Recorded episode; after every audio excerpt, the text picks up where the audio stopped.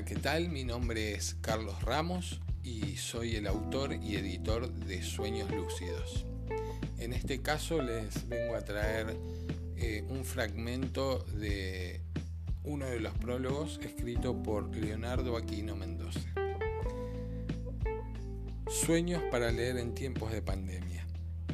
Quien quiera que se largue a leer esta obra de Carlos Ramos, titulada Sueños Lúcidos, acicateado por la idea de acceder a simples ensoñaciones cotidianas de esas a las que estamos acostumbrados, amigo lector, seguramente habrá errado el camino.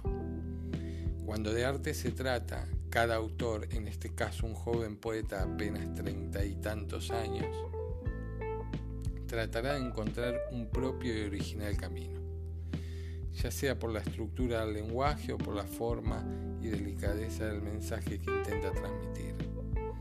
Un camino más o menos novedoso.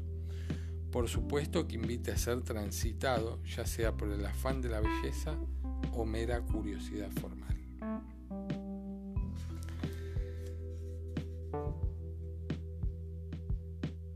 Solo porque uno es al fin y al cabo la suma de sus propios personajes que cobran vida de pronto y obran a la vez en un mundo lleno de tumultuosos acertijos e incógnitas, tramas o aventuras vividas en pasadas existencias, amores remotos y sombríos que aparecen y reaparecen en sueños sucesivos, o filtran sucesos sorprendentes como los de aquel viejo pensador chino Chuan-Tzu, quien cierta vez se convirtió en un hombre que soñó ser mariposa o en una mariposa que soñó ser lo contrario.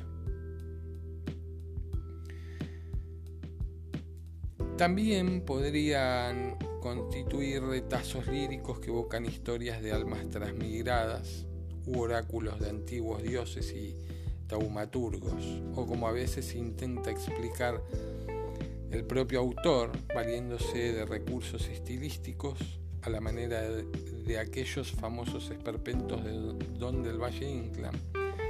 Claro que habría mucho más textos en nuestra lengua para citar y comparar humildemente desde luego. También estaría la generosa versión de aquel título sugestivo y afamado en donde se intuyen tantas añejas verdades, por ejemplo como La vida es sueño de Calderón, cuya sustancia estuvo concebida a base de vivencias, tiempo e ilusiones, incertidumbres y sospechas.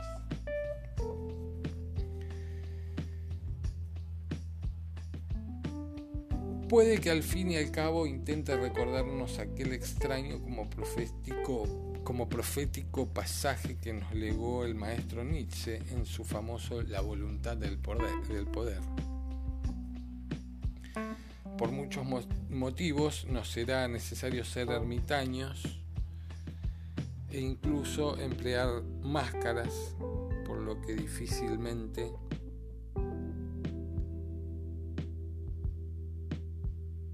serviremos para buscar a nuestros semejantes. Viviremos solos y conoceremos probablemente los martirios de cada una de las siete soledades. Es por eso mismo que el arte en estado de poesía suele revestirse muchas veces de cierto carácter profético y nos induzca a imaginar vastas curiosidades.